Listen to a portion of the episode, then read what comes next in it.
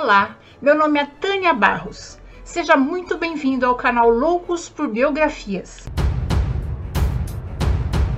Hoje vamos conhecer a biografia de Ana Bolena. Ela entrou para a história como pivô de um dos divórcios mais polêmicos do século XVI que escandalizou a igreja. Ana Bolena foi amante e a segunda esposa do rei Henrique VIII da Inglaterra e a mãe da rainha Elizabeth I.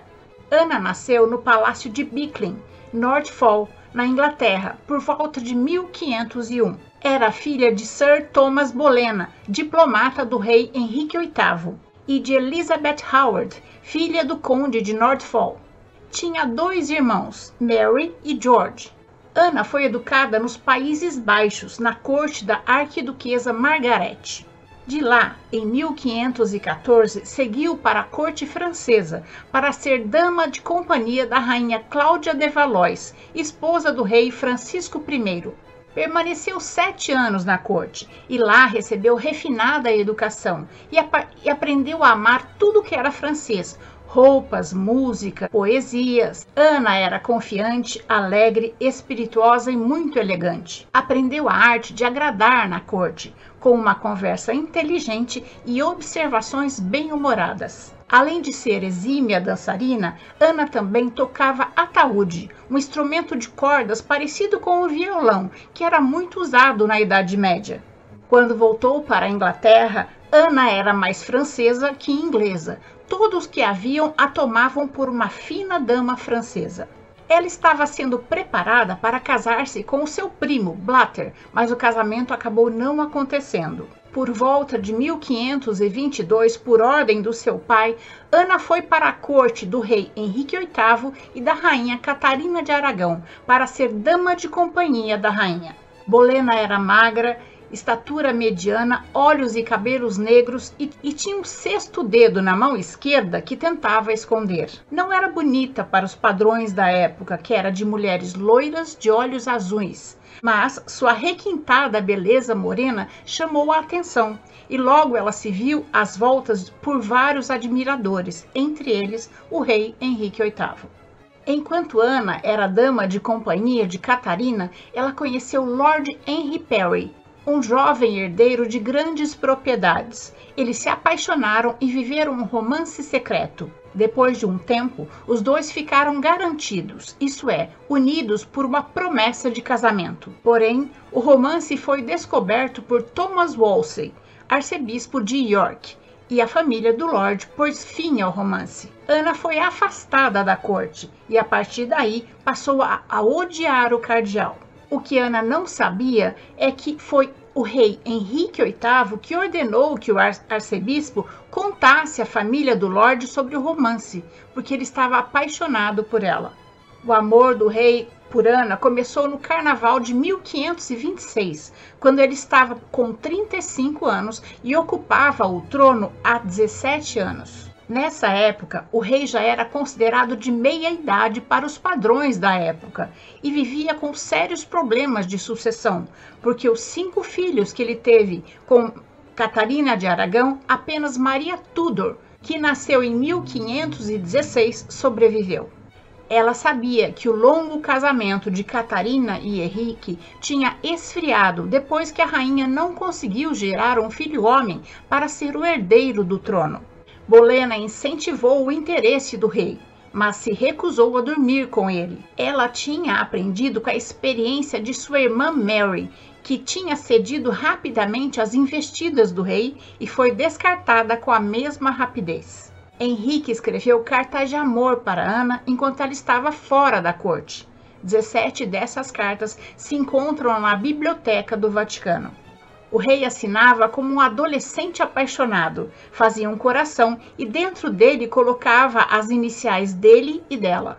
Ana não respondia a nenhuma carta e, quando finalmente resolveu responder, deu sinais duvidosos se voltaria. Após a insistência do rei, Ana escreveu dizendo que estava disposta a voltar e ser totalmente sua, de corpo e alma, mas não como amante, como esposa. Isso significava que Henrique VIII teria que se divorciar de Catarina de Aragão, com quem era casado há 17 anos. na esperança de ter com Ana um herdeiro que pudesse continuar a dinastia Tudor, o rei resolveu se divorciar de Catarina e acreditou que poderia convencer a Igreja Católica que seu casamento com Catarina era inválido. Para isso, precisava da licença do Papa Clemente VII e de um bom motivo. Henrique alegou nunca ter sido casado com Catarina, pois ela era a viúva do seu irmão, então ilegítima para as núpcias. Em 1527, quando Catarina estava com 44 anos, Henrique solicitou ao Papa a anulação formal do seu casamento e pediu que o Papa mandasse um enviado especial para conduzir uma investigação. O cardeal Campejo chegou em Londres em 1528. O tribunal se arrastou por um mês, até que, sem chegar a um veredicto, o caso foi levado para Roma. Ana e Henrique ficaram irados com a postergação, mas pelo menos agora Henrique poderia tratar Ana regiamente deu a ela dinheiro, roupas esplêndidas e acomodações suntuosas na corte. A partir de dezembro de 1529, Ana Bolena passou a ser conhecida como a consorte do rei. Mas Catarina de Aragão continuava sendo a sua esposa e a rainha da Inglaterra. Durante o processo de divórcio, a rotina na corte prosseguia e Catarina e Ana tinham que suportar a presença uma da outra em público. Ana, com seu temperamento explosivo e língua afiada, foi fazendo cada dia mais inimigos. Dentro da corte, o poder do rei Henrique VIII fazia com que todos a aceitassem calados. Mas do lado de fora, nas cidades, vilas, pátio da igreja, nas tabernas, os ingleses a chamavam de bruxa, herege, vadia, e Catarina continuava sendo amada e respeitada por todos, em particular pelas mulheres que a apoiavam como uma esposa injustiçada. Nos anos em que o divórcio definhava em Roma, várias tentativas foram feitas para que Catarina desistisse do casamento e assinasse o divórcio, mas ela se recusava. Ana tratava Catarina como sua inimiga e, ao mesmo tempo, se recusava a dormir com Henrique antes de ser sua esposa. Bolena não estava só interessada no coração do rei, mas também em implantar as suas ideias religiosas radicais e viu a saída para sua própria situação. Ana Bolena era descrita como mais luterana do que o próprio Martinho Lutero. Ela deu a Henrique um livro cheio de controvérsias, intitulado A Obediência de um Homem Cristão, de William Tyndale. Essa obra argumentava que a autoridade sobre a igreja não era do Papa, mas do rei. Henrique leu com entusiasmo e, no início de 1531, deu seu primeiro passo. Como a negativa papal estava impossibilitando o seu novo casamento e, consequentemente, impossibilitando que ele tivesse um herdeiro para o trono, o rei deu início a uma crise política entre Roma e a Inglaterra, que culminou com a separação da Igreja Católica e a criação da Igreja Anglicana. A ideia de uma reforma religiosa já tinha se iniciado no parlamento em 1529. A partir daí, Thomas Cromwell se tornou secretário do rei em 1530. No dia 15 de maio de 1532, sob intensa pressão do rei, o clero lhe deu um novo título, chefe supremo da igreja na Inglaterra. Ana estava exultante, como chefe supremo, Henrique poderia se conceder o divórcio. Em julho, o rei expulsou Catarina de Aragão da corte, após 22 anos de casamento, sem sequer dizer-lhe adeus. Mas apesar das jogadas ousadas, Henrique ainda tinha esperança que o Papa lhe concedesse o divórcio. O tempo passou, o seu desespero aumentou e ele percebeu que teria que desafiar Roma. Para isso, precisava do apoio do rei da França, Francisco I. Então, no verão de 1532, Ana pôs em uso o seu excelente francês ao negociar pessoalmente com o embaixador francês. Ficou decidido que os reis Henrique e Francisco se encontrariam em Calais para firmar o acordo e Ana estaria presente como a consorte oficial do rei. Para dar-lhe o status necessário, Ana ganhou o título de Marquesa de Pembroke. E Henrique decidiu também que Ana deveria ter as joias da rainha e mandou uma ordem para que Catarina as entregasse. Ana voltou à França em grande estilo. Quando tinha deixado a corte francesa anos atrás, tinha sido para ser dama de companhia de Catarina, rainha que agora tinha usurpado. O acordo foi firmado mas uma grande tempestade manteve Henrique e Ana por vários dias ainda em Calais. Foi nessa ocasião que o casal dormiu junto pela primeira vez. Ana finalmente cedeu porque tinha certeza que agora, com o apoio diplomático do rei Francisco I, ela se casaria com Henrique. Após seis anos como amante do rei, Ana Bolena finalmente casou-se com Henrique. Ela estava com 32 anos e estava grávida. O plano era manter o casamento e a gravidez em segredo, até que Henrique conseguisse se divorciar de Catarina. Mas Ana não pôde conter seu triunfo, e logo todos na corte souberam do seu casamento e de sua gravidez. O casamento foi anunciado ao povo três meses depois por Thomas Cromwell. Henrique VIII tornou-se oficialmente bígamo e a criança que ia nascer desta união, uma bastarda. A Inglaterra estava indignada. Que tipo de mulher é essa que faz com que o rei da Inglaterra se torne bígamo? Catarina foi informada da gravidez de Ana e que não poderia mais ser chamada de rainha. Seria apenas conhecida com o título inferior de princesa viúva do irmão de Henrique e sua filha Maria Tudor seria considerada bastarda. O embaixador da Espanha ficou tão indignado com essa notícia que escreveu ao sobrinho de Catarina, o imperador da Espanha, Carlos V, para que ele lançasse uma invasão militar na Inglaterra. Isso salvaria a Igreja Católica e vingaria a injustiçada Catarina. Mas Catarina era contra uma guerra santa em seu nome. Não iria contra o seu marido e nem queria ver o sangue inglês derramado. Em abril, com a ascensão da nova igreja anglicana, o arcebispo Thomas Cromwell declarou o casamento de Henrique e Catarina inválido e o de Ana e Henrique válido. No dia seguinte começaram os preparativos para a coroação de Ana. Ana Bolena fez um imponente percurso, partindo do castelo de Greenwich pelo rio Tamisa. 50 barcos enfileirados com músicos e tapeçaria majestosa a escoltaram até a Torre de Londres. Ana insistiu para usar a embarcação real de Catarina e as insígnias de Catarina foram substituídas pelas suas. Ana Bolena foi solenemente coroada rainha na abadia de Westminster no dia 23 de maio de 1533. Sua coroação e o nascimento do príncipe a faziam sentir-se totalmente segura. Havia um consenso que durante a gravidez da mulher o rei poderia ser perdoado por um breve namoro, mas Ana tinha um gênio explosivo e ciumento e não estava disposta a perdoar as escapadinhas do rei.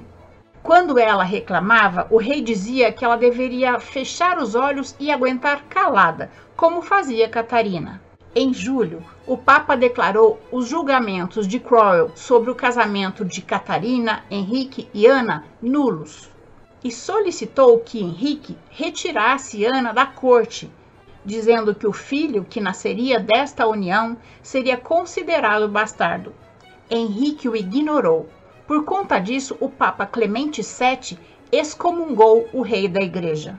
O rei estava exultante com a chegada do herdeiro do trono inglês. Tinha até escolhido o nome, iria se chamar Edward. Mas, para total decepção do rei, no dia 7 de setembro, Ana Bolena deu à luz a uma menina, que se chamou Elizabeth, para homenagear a mãe do rei. Como o Papa tinha declarado nulo os julgamentos de Cromwell, uma nova lei foi imposta, tornando o casamento de Catarina e Henrique inválido e o de Ana e Henrique legítimo. Também ficou decretado que os filhos de Ana e Henrique seriam os legítimos herdeiros do trono. Ana amava sua filha, mas o protocolo não permitia uma relação comum entre mãe e filha. Elizabeth era amamentada por uma ama de leite e era normal que a princesa tivesse a sua própria criadagem para cuidar dela.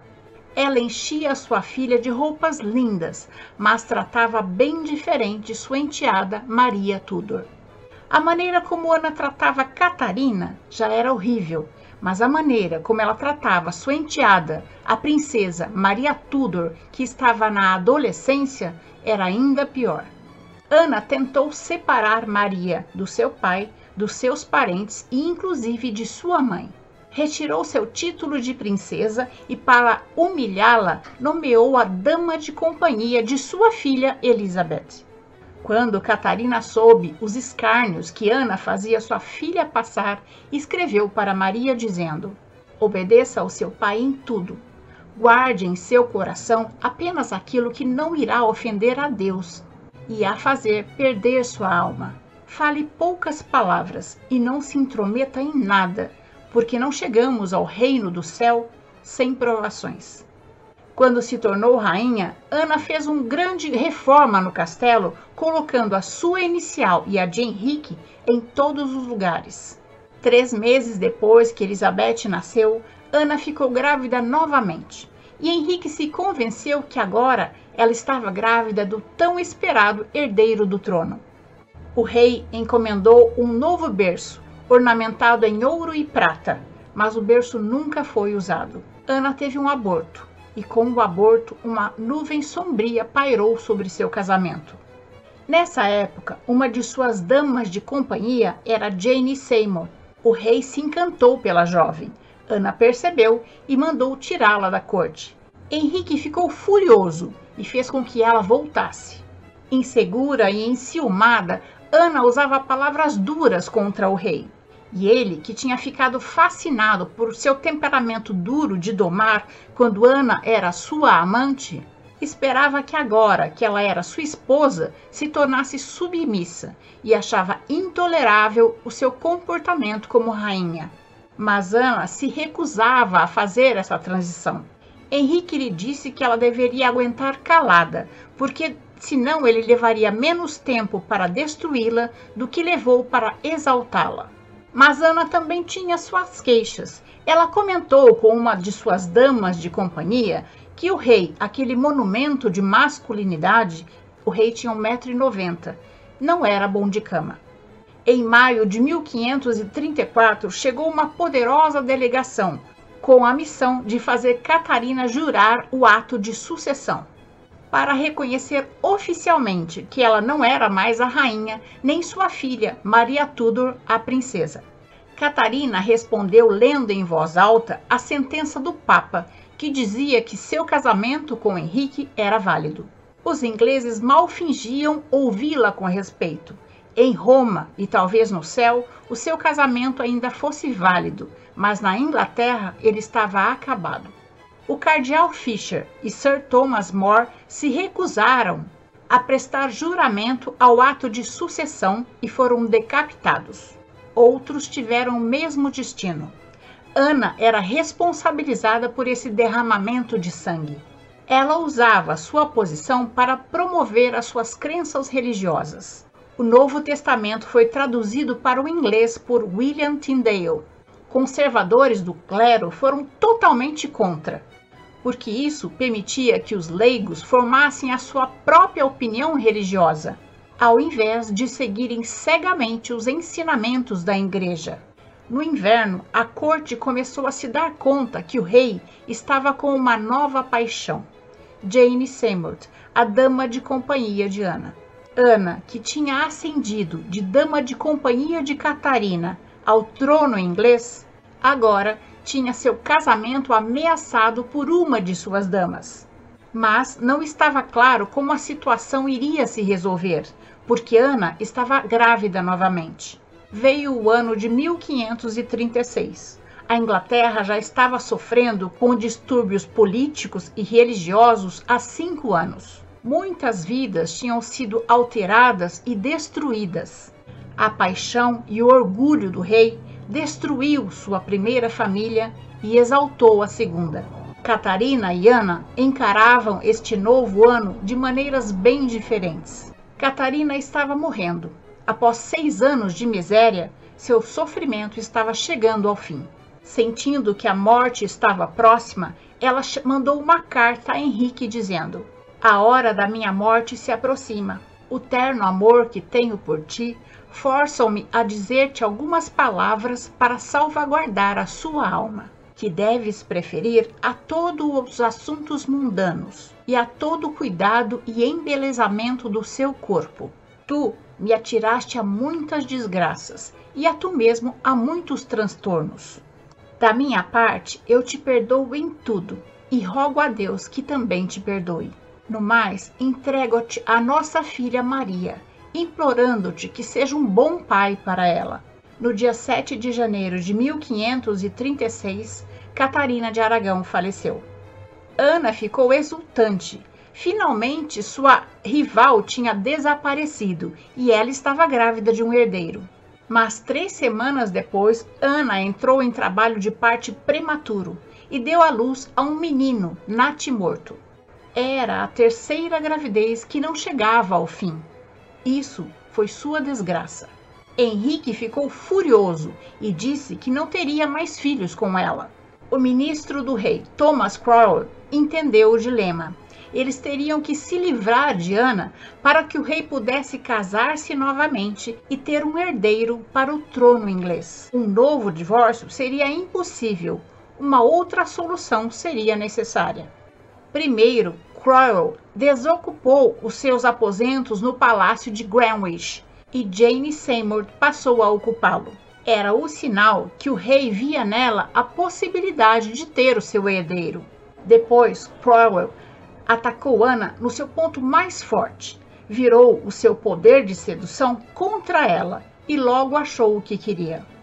O músico preferido de Ana na corte fez gestos de amor para ela. Isso poderia ser transformado numa acusação de adultério, e o adultério de uma rainha era crime.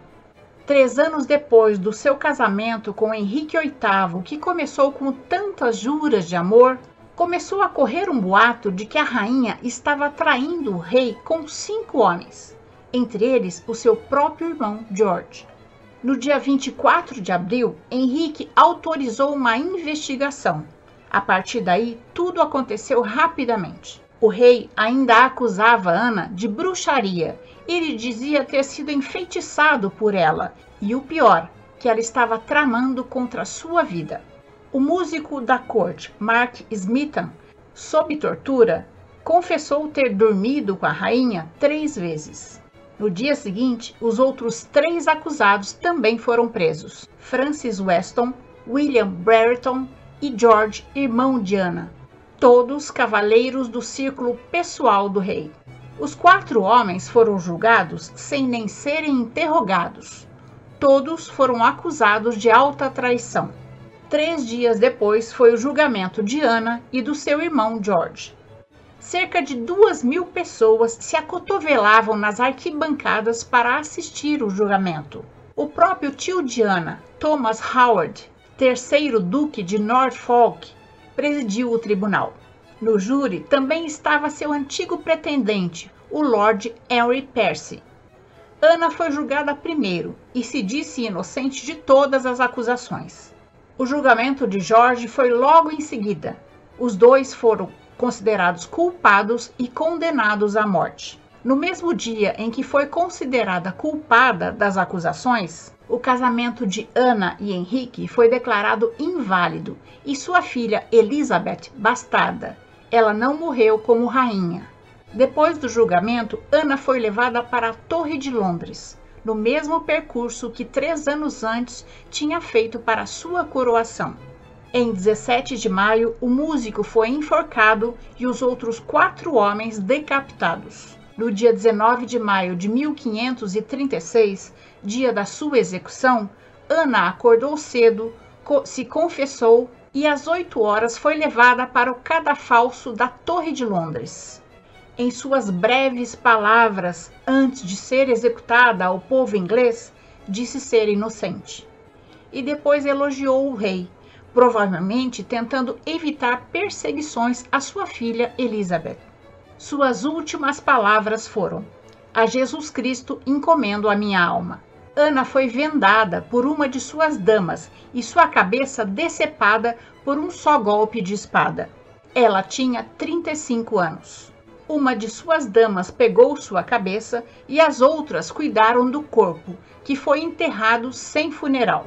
Depois que Ana foi executada, todas as imagens que a representavam como rainha foram destruídas, menos uma. A medalha cunhada em 1534 com sua esfinge. Dez dias depois da morte de Ana, Henrique já estava casado com Jane Seymour.